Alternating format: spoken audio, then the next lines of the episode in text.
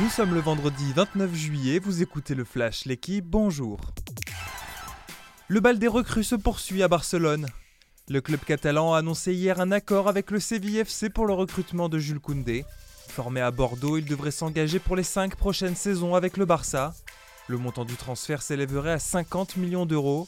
À 23 ans, il a remporté la Ligue Europa avec le Séville FC en 2020, avant de soulever la Ligue des Nations avec l'équipe de France la saison suivante. Il est la cinquième recrue du FC Barcelone cet été. Corinne Diacre devrait voir les JO.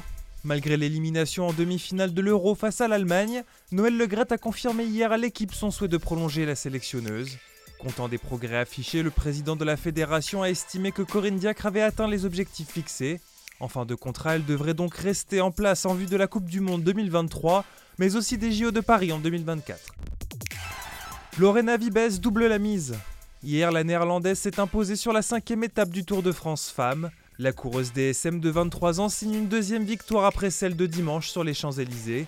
Sur la plus longue étape de ce tour, Vibus est apparue sans rival au moment du sprint et devance la championne du monde Elisa Balsamo. Marianne Vos, troisième hier, conforte son maillot jaune à la faveur des bonifications. Sa première poursuivante au général, l'italienne Silvia Persico, compte 20 secondes de retard. Clap de fin pour Vettel.